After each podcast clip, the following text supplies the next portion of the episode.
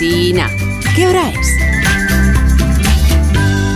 Son las 8 en punto de la mañana, 7 en punto de la mañana en las Islas Canarias. Buenos días desde Onda Cero. Más de uno en Onda Cero.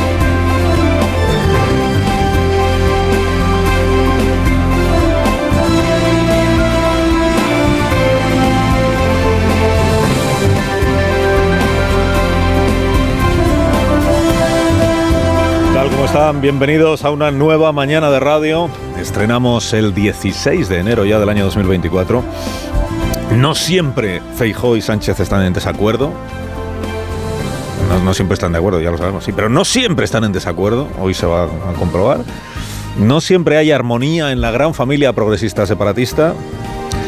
Y no siempre Tezanos hace encuestas sesgadas llevado de un activismo de partido insoportable, ¿no? En ocasiones, como ayer, Tezanos presenta encuestas pertinentes y con preguntas bien interesantes, como este estudio del CIS que ayer se difundió. ¿no? ¿Cómo ve la sociedad española la igualdad de hombres y mujeres? El estado de la cuestión respecto de oportunidades y dificultades o discriminaciones positivas y negativas. Esta encuesta, lo que más han destacado todos los medios de comunicación ayer y hoy es que un 44%, 44% de los hombres piensa que se ha llegado tan lejos en la promoción de la igualdad de las mujeres que ahora se está discriminando a los hombres. Se ha llegado tan lejos. Define usted lejos, ¿no? Tan lejos, pero eso no estamos empezando, hombre. 44% de hombres piensan así. Dices, estos deben de ser los famosos amigos cuarentones del presidente de los que él mismo habló en este programa. Porque yo tengo también amigos que, bueno, pues se han sentido en algunas ocasiones incómodos con algunos discursos que se han planteado. Hombres de entre 40, 50 años, que algunos discursos, no tanto las políticas, que algunos discursos han sido, eh, digamos, incómodos hacia ellos. ¿Van a ser estos? Bueno, pues no, no, no, no son estos porque donde más éxito, según la encuesta, tiene esta idea de que ahora son los pobrecitos hombres los discriminados es entre los encuestados de 16 a 24 años. De cielos, entre los de 16 y 24 años, en esa franja de edad, es donde hay una mayor proporción de mayor porcentaje de hombres o varones que dicen, ay, que ahora los discriminados.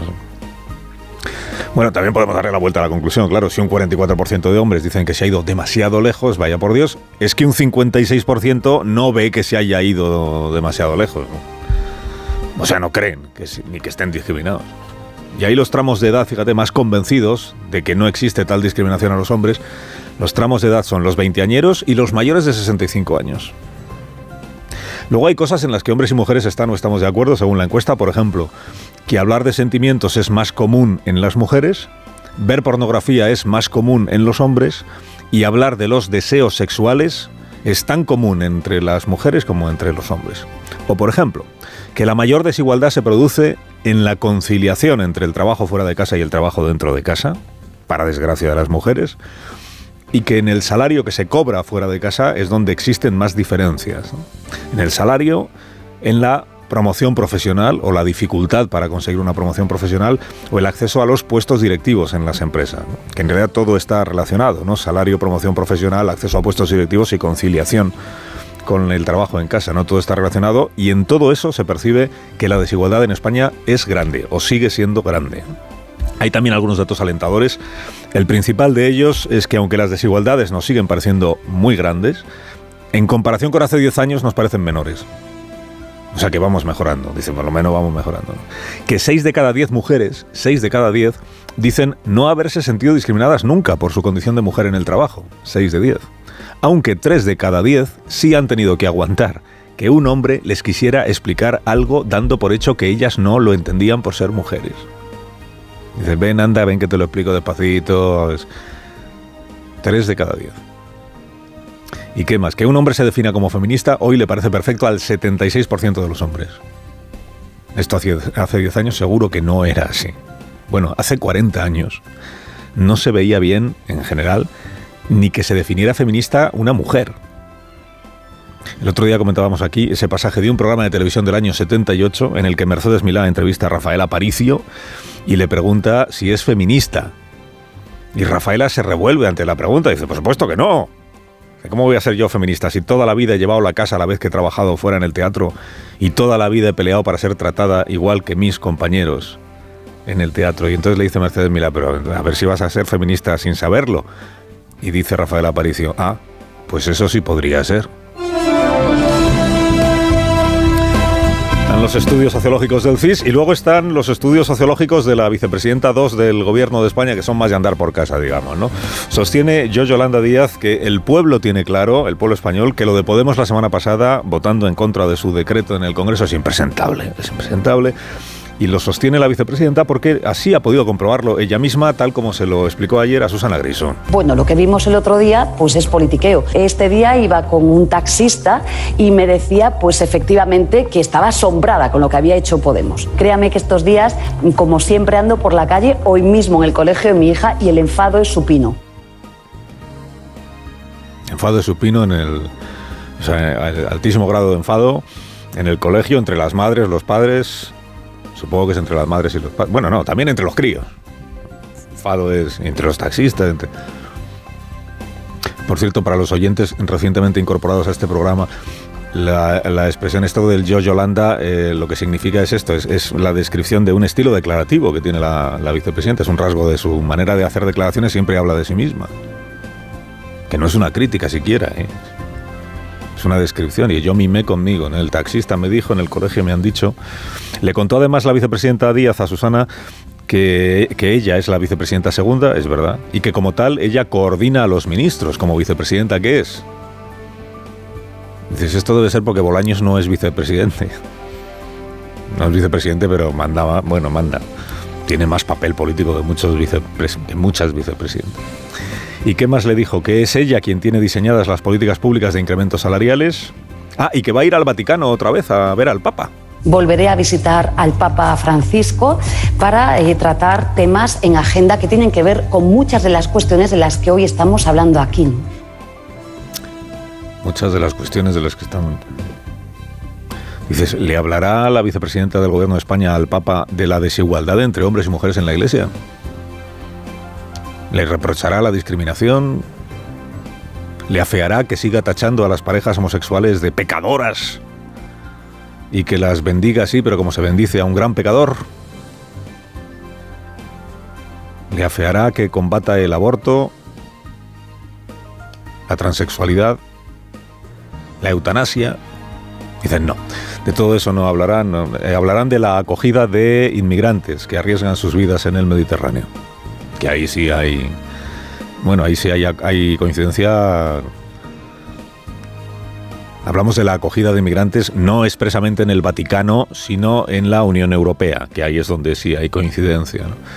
Claro, la Unión Europea incluida Cataluña, que igual ahí es donde el Papa le pregunta a Yolanda Díaz cómo está esto de igual a quien tiene que llevarse Yolanda Díaz al Vaticano a ver al Papa es a Puigdemont para hablar de las cuestiones migratorias, teniendo en cuenta que Junts per Cataluña ha sido agraciado la semana pasada con este acuerdo fantasma con el gobierno de España o con el PSOE, no sé, sobre la delegación de competencias migratorias que son titularidad del, Estado. Digo acuerdo fantasma no porque no exista el acuerdo, sino porque aún no se ha visto, no se ha publicado, no se ha difundido un documento que recoja el contenido de ese acuerdo.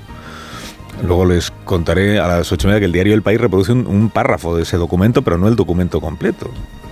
si, el PSOE tiene el documento, ¿por qué no lo publica? Mañana se van a ver el fontanero jefe del PSOE, el Santos Sardán, secretario de organización, y el secretario general de Junts per Cataluña, el señor Turull, para hablar, eh, pues no se, no se sabe qué. dices, pues como siempre, bueno, dice alguna crónica hoy que se van a ver para engrasar la relación. Se hace mes y medio firmaron lo que Santos Tardán dijo que era un pacto de legislatura y ya están metiéndolo en boxes. Dice, hay que engrasarlo. Jordi, engrasémonos. Se entiende que será mañana entonces cuando firmen un papel, si es que no lo tienen ya firmado, y difundan un papel que aún no tienen difundido, que concrete pues cuáles son esas competencias en materia de inmigración que el gobierno central, eh, a través de una ley orgánica aprobada por el Parlamento, delegará al gobierno autonómico.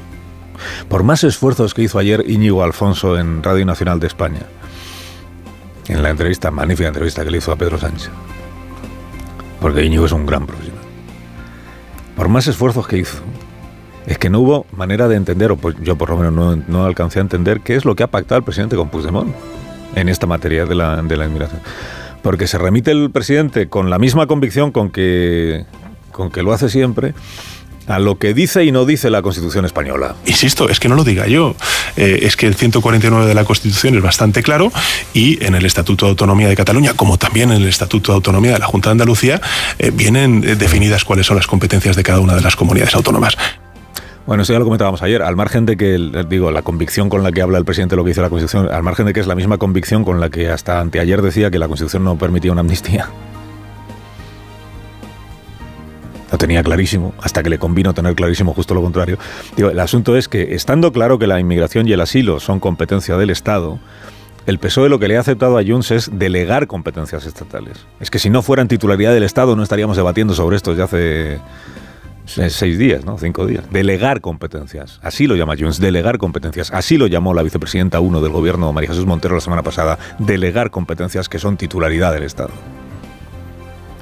Luego, en lugar de incomodarse tanto porque se le repregunte, igual podría admitir el presidente una, que no hay documento oficial o que ni él mismo sabe a qué se le ha dado el visto bueno en esto de la delegación.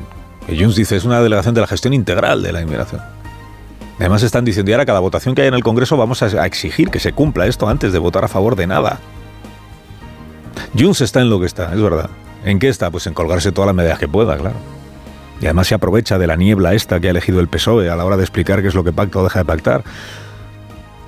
Se regodea Junts en la imagen esta de que tiene la legislatura agarrada por los eh, siete diputados. Eh.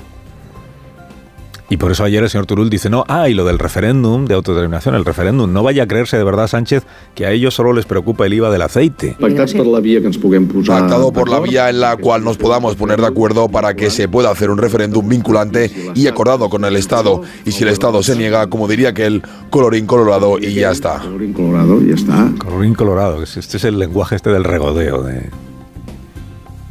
Claro, recuérdese, recuérdese que la competencia de convocar referéndums también es titularidad del Estado, de la Administración Central, pero el soberanismo pidió en su día, año 2012, que se delegara esa competencia en el Parlamento de Cataluña. Delegación de una competencia que es titularidad y exclusiva del Estado a la Administración Central. Si es que al final está todo inventado. Carlos Alsina, en Onda Cero.